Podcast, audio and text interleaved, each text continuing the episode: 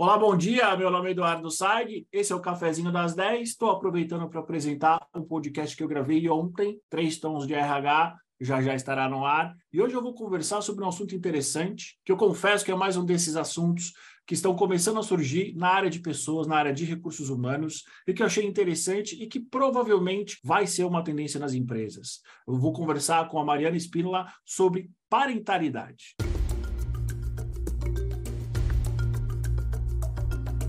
Mari, bom dia, como é que você está? Bom dia, Edu, tô ótimo. E você? Super feliz de estar aqui com vocês hoje. O prazer é todo nosso. Mari, você não é da área de recursos humanos, apesar de que hoje você está diretamente ligado a essa área. Para quem não te conhece, quem é a Mari no mercado e principalmente como é que você começou a trabalhar com parentalidade? Legal, Edu. Bom, é sempre gostoso contar a história, né? Meu nome é Mariana, eu sou hoje, né, uma das sócias fundadoras da Kido é uma empreendedora social muito conectada com o tema de parentalidade, mas nem sempre foi assim, né? Acho que a minha bagagem vem de mais de 15 anos atuando em grandes empresas, então eu tive a oportunidade de tanto atuar na área de alimentos, nutrição esportiva, quanto farmacêutica, medical device também. E esse track record do corporativo acho que foi, sem dúvida, o elemento que me fez chegar até aqui. Então,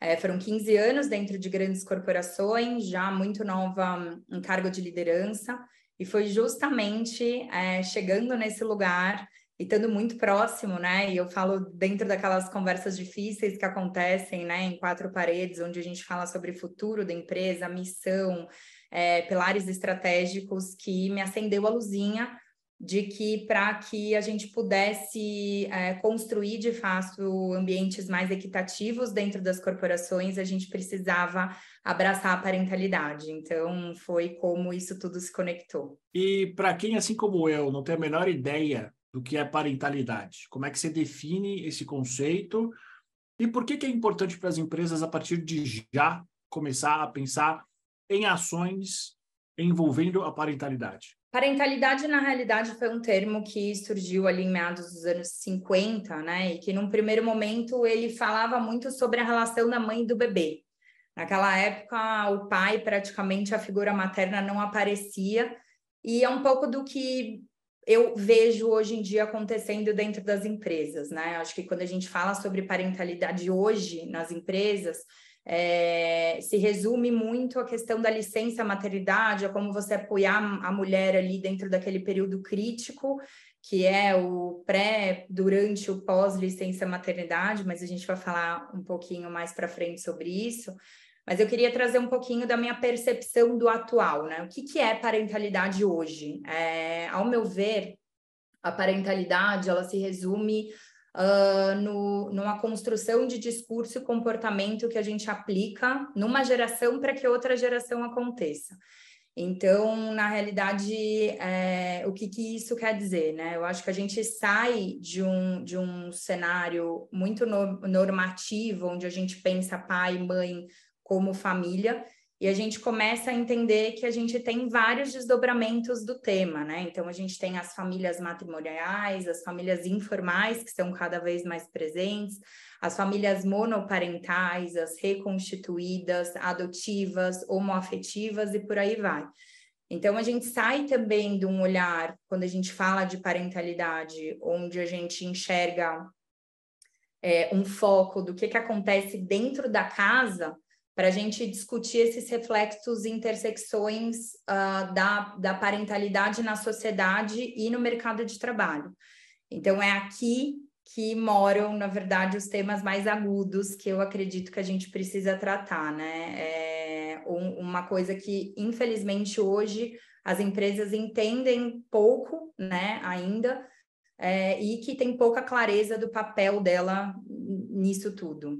Interessante você falar uh, sobre isso, Mari, sobre uh, como que as empresas ainda não conhecem, porque a gente fez uma pesquisa né, sobre maternidade e carreira, inclusive para você que está vendo, a gente está ouvindo, que não viu, o link vai estar tá na descrição desse vídeo. E cerca de 44% das mulheres respondentes disseram que elas desejam que as empresas tenham programas de, de, de saúde que apoiem a gestante e o bebê. Você consegue trazer para a gente um exemplo de um programa e talvez como a Kido consegue facilitar isso? Sem dúvida. É, eu acho que o grande diferencial que a Kido traz para o mercado é pensar a parentalidade como uma ferramenta estratégica, né? E eu acho que é justamente isso, a gente sair desse, desse zoom é, in que a gente tem de mulher bebê e a gente fazer um zoom out e entender que falar sobre parentalidade é, abraçar a diversidade, é, ser um potente aliado para a inclusão, sem dúvida, acho que está muito conectado com a equidade, mas no fim, hoje, ao meu ver, a potência da parentalidade nas empresas está muito ligada ao work-life balance, né? Que é uma questão que cada vez mais está presente por conta do que aconteceu no pós-pandemia ali, né? Intra e pós-pandemia, a gente fala muito sobre esse equilíbrio. E aí, o que, que a Kiddle faz? Né? A Kiddle Pass é a primeira empresa hoje no mercado que trabalha é, programas de parentalidade estratégicos. A, gente faz isso de uma forma uh, muito equilibrada entre entrega humana, que é fundamental para a gente falar de bem-estar, de qualidade de vida, de acolhimento, que, né, que é, é muito a essência do que a gente faz, mas também uh, balizando toda a nossa atuação em indicadores estratégicos do negócio, né? Justamente com o objetivo de provar que é uma ferramenta estratégica. E aí, como que a gente faz isso, Edu? A gente trabalha é, envolvendo a tríade de stakeholders que são fundamentais para a gente impactar e transformar a cultura das empresas. A gente começa sempre fazendo um trabalho de diagnóstico, então a gente roda um índice parental de bem-estar, e esse índice é uma pesquisa detalhada que traz para a gente desde o cenário, fotografia, gaps, riscos, é, onde moram ali as oportunidades da gente fortalecer essa cultura para a família. E aí a gente começa essa construção do programa com a liderança, né? A gente entende, e você que é, é um cara super expert no tema vai concordar comigo, que qualquer mudança, qualquer, qualquer construção de mindset, né, de cultura, de ambiente, ele começa na liderança. Então, a gente vai desde programas de conscientização e formação da liderança, baseado é, principalmente num item que é a segurança psicológica, que eu acho que é fundamental para a construção dessa relação. A gente leva iniciativas direto às figuras parentais, a gente fala propositalmente figuras parentais por conta do que eu falei antes, né? Acho que não é só falar de mãe e pai, é a gente falar de todos os formatos possíveis para a gente abraçar esse colaborador. E na ponta, a gente leva uma iniciativa, que é uma plataforma única no Brasil, que tem o objetivo de levar cuidado para os filhos dos colaboradores enquanto os pais estão trabalhando. Então, a gente atua de uma forma 360, né, com programas bastante robustos e, e estratégicos para as corporações. Mari, na tua visão e na, na experiência que você tem tido com a liderança, o quão receptivas as lideranças estão para esse conceito da parentalidade, principalmente para a solução que a Kido oferece? Eu acho que já existe uma, uma receptividade grande. É, o que eu enxergo é que a gente está passando por um momento de amadurecimento no Brasil, né? É, falar sobre parentalidade no, ainda é muito novo aqui, mas, por exemplo, quando você olha globalmente, é, tem diversas publicações e estudos. A própria GPTW, né, que é uma grande referência no Brasil sobre né, as melhores empresas para trabalhar, ela tem ranking de working parents que fala quem são as empresas né, mais apropriadas né, e mais estruturadas para pais e mães, figuras parentais trabalharem. É, mas aqui no Brasil, eu acho que a gente realmente, o que você falou no início faz sentido, eu acho que é uma próxima onda que ela está muito, ela é uma consequência natural do processo que a gente está fazendo de entender saúde mental dentro das empresas, né? É, eu acho que a pandemia veio para falar, para praticamente rasgar o véu da saúde mental, né? E aí todo mundo hoje tem implementado esses programas. É, o que eu entendo, do que ainda é um ponto, ponto importante para a gente falar com a liderança, é, após a implementação né, desses grandes programas de saúde mental, que sem dúvida é um investimento super louvável e importante das empresas, eu acho que muitas, muitos líderes acabam uh, aproveitando pouco a exploração de dados que isso traz.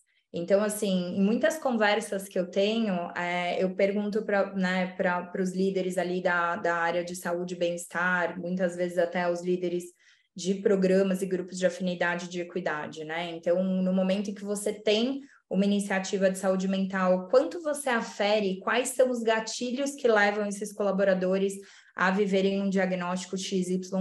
Eu vejo que responder quais são os diagnósticos, ah, não, tem muito caso de ansiedade, transtorno de depressão, de déficit de, de uma série de questões ali, de burnout e tal, isso é aferido, mas a gente precisa ir um pouco mais fundo, entender qual é o gatilho para isso acontecer. E aí, é, por que, que eu digo que a parentalidade é uma consequência? Porque nas empresas que aferem isso, eu já tenho essa resposta, né? Que, por exemplo, olhando para o público feminino, especialmente, o, ou top 1, top 2 gatilho é a maternidade, né? A dificuldade de equilibrar filhos e família. E aí a tua pesquisa, a pesquisa de vocês vem para, acho que, corroborar com tudo isso. E quando a gente fala também de população total, é, a, a questão da, da família, ela está sempre entre os top 3 ali, né? Então, é, falar sobre saúde mental, em algum momento vai, vai trazer a empresa a entender que ela precisa construir um ambiente mais pró-família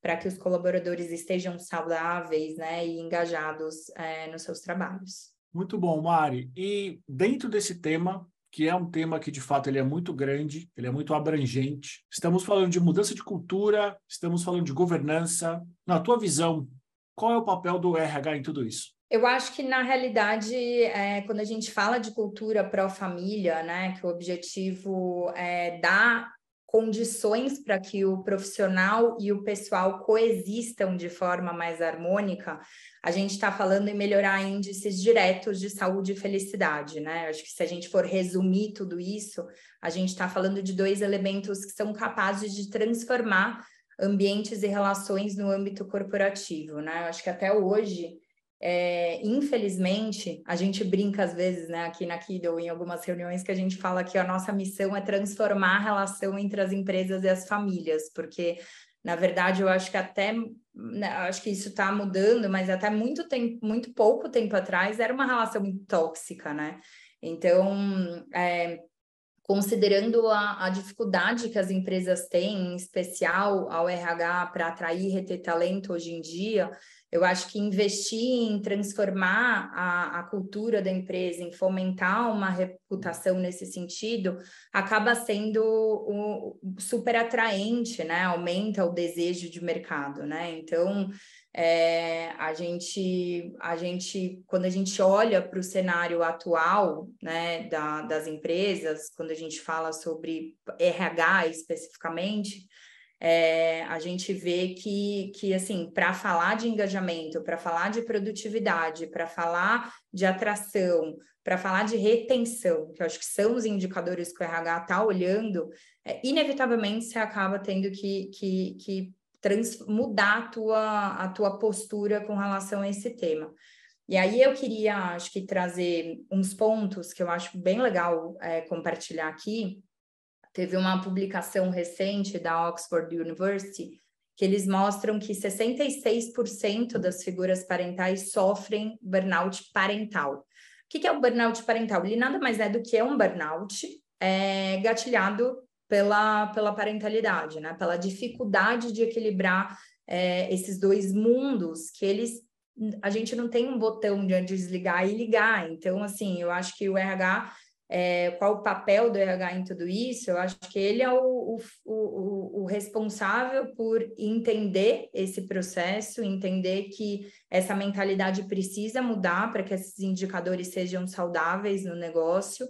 E, no fim, acaba sendo um grande multiplicador dessa nova cultura, né? Então, quando você olha um cenário em que 66% dos pais sofrem de burnout parental, né? E aí, quando você dá um zoom in ali, você está falando de 68% das mulheres e 42% dos homens, né? Então, assim, é, e quando a gente olha para a empresa, a gente está falando que hoje entre 60% e 70% da liderança tem filhos, e tem filhos até ali os 15 anos, E quando a gente fala de total da empresa, a gente está falando de 40%, 50% da empresa, ou seja, é, é, fundamental abraçar esse tema, né? Eu acho que o RH, no fim, é, tem esse papel, né, de conscientizar e transformar a cultura nesse sentido. Mari, na, na, tua visão, é possível conciliar para as mulheres carreira e maternidade? Eu acho que é sim possível, né? Eu acho que a partir do momento em que você cria um ambiente onde, primeiro, a mulher se sinta segura psicologicamente para ser ela por inteiro, né? E aí aqui eu queria abrir um parênteses e contar que, na verdade, esse foi essa foi a história da Kido, né? Eu, eu acho que é muito legal compartilhar algo que eu vivi na pele como uma líder, né, executiva de uma empresa multinacional. Eu, por muitas vezes, é, senti que essas duas coisas não podiam coexistir. E aí, é, pela minha vontade de crescer e ter um plano de carreira ambicioso ali, eu fui suprimindo e, e, quase que eu uso essa palavra, é uma palavra forte, mas amputando a maternidade dos meus, dos meus planos, porque eu claramente sentia que eu não estava no ambiente que eu podia ser a Mariana por inteiro. E eu acho que é essa mentalidade que precisa mudar. Eu acho que a partir do momento, acho não, assim, a partir do momento, é, e aqui acho que falando com a liderança direto, né? A partir do momento em que a gente hoje, as mulheres são 45% da força de trabalho, em 2030 vão ser mais de 60%, a gente está falando de uma mudança inevitável. Então, a presença da mulher, ela não é mais um nice to have, né? Então, ela, ela vai acontecer. As mulheres vão estar cada vez mais dentro das empresas e isso demanda que as empresas revejam as suas culturas, né, e as suas iniciativas, porque é um público que traz demandas, prioridades, necessidades muito diferentes do que a gente tinha anteriormente. E aí o Kiddle nasce a partir dessa nossa vontade, né? Eu e minha sócia, as duas ex-executivas de grandes empresas, de sermos um agente de transformação para que isso possa acontecer. Então, acho que a Kido é uma ferramenta né, que a gente espera que possa ser um aliado estratégico para as corporações que estejam abertas a passar por isso, né, construir culturas mais equitativas, mais inclusivas, é, mais humanas, né? E, e, que isso é fundamental para o negócio, mas que a gente possa construir uma realidade diferente para as gerações de mulheres e meninas que vão vir por aí, né? E das todas as diversidades de família que também a gente vai encontrar cada vez mais. Então, é, é, um pouco disso, assim, que nos move aqui dentro da Kiddle. Muito bom. Mari, como é que as pessoas acham a Kiddle? Como é que as pessoas te acham? Bom, a gente está presente tanto no Instagram quanto no LinkedIn, então quem tiver interesse de bater um papo, eu estou super aberta a gente conversar. Estamos é, no LinkedIn como Kiddle Pass. Eu estou lá, Mariana Espíndola, então quem quiser bater um papo, estou super aberta. A gente tem inúmeros estudos, né, publicações, artigos, a gente recebe muita coisa. Então, inclusive, quem quiser entender um pouquinho mais sobre o tema, além da pesquisa maravilhosa, né? Que sem dúvida vocês fizeram. Eu falei para você desde o início, acho que fundamental, foi incrível. Parabéns pelo trabalho de vocês. Existem muitos dados globais, né, que mostram isso e eu estou super aberta a compartilhar com quem tiver interesse. Muito bom, Mari. Obrigado pelos elogios. A gente fez essa pesquisa justamente para a gente conseguir ter um panorama desse cenário, desse cenário de maternidade mais carreira, não é maternidade versus carreira, porque a gente entende também que dá para conseguir conciliar os dois. Uh, e do ponto de vista mais prático, né, do ponto de vista mais, talvez, empresarial, toda empresa que pretende minimamente existir nos próximos 20 anos precisa, de fato, já começar a pensar nas políticas para as mulheres, políticas que sejam adequadas e aderentes às necessidades específicas que as mulheres têm, principalmente aquelas que ou já são mães ou que desejam ser mães. É simplesmente uma questão de, como você falou, atração, retenção e desenvolvimento do talento feminino, que graças a Deus serão maioria nas empresas uh, nos próximos anos. Né? Então, deixa só de ser uma conversa talvez aspiracional para ser uma conversa estratégica. Simples quanto isso. Mari, quero agradecer pelo seu tempo. Muito obrigado pela tua presença. A gente vai deixar todos os dados seus e daqui os dados de, de contato aqui no vídeo. Tem mais alguma coisa que você gostaria de falar que eu não te perguntei? Não, acho que é isso. Eu só tenho a agradecer também. Edu, foi um prazer enorme. Acho que cada vez mais é, a gente vê quem de fato está olhando e antenado com as diferenças, então, e com as tendências de mercado, né? Eu acho que esse movimento de vocês desde a pesquisa até podendo estar tá aqui hoje falar, né, falando sobre esse assunto é, é, é, é muito bacana. A gente vê que vocês, sem dúvida, estão à frente é, do mercado, estão acompanhando, né, não só o que está acontecendo agora, mas acho que o que está acontecendo no futuro. E, e, é isso, eu acho que falar sobre parentalidade é falar sobre retenção, falar sobre produtividade, sobre engajamento, sobre melhorar o, o, o sucesso nos processos seletivos, né? Sobre redução Exatamente. de custos importantes para a empresa. E a gente está aqui, acho que juntos, né? A gente acredita muito mais que o mundo é, é muito mais E do que ou, né? Então, acho que a gente Com precisa unir as nossas forças para transformar isso. Então, muito obrigada por, por nos receber aqui hoje. Um prazer. Imagina, Mari, o prazer foi todo nosso. Uh, sempre que você quiser, a casa vai ser sua.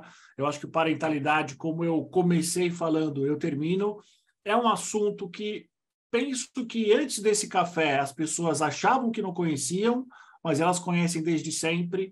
Só que é um assunto que ele precisa ser tratado com muito mais seriedade, com muito mais processo, com muito mais, talvez, rigidez, né? Então, agradeço você mais uma vez pela tua presença.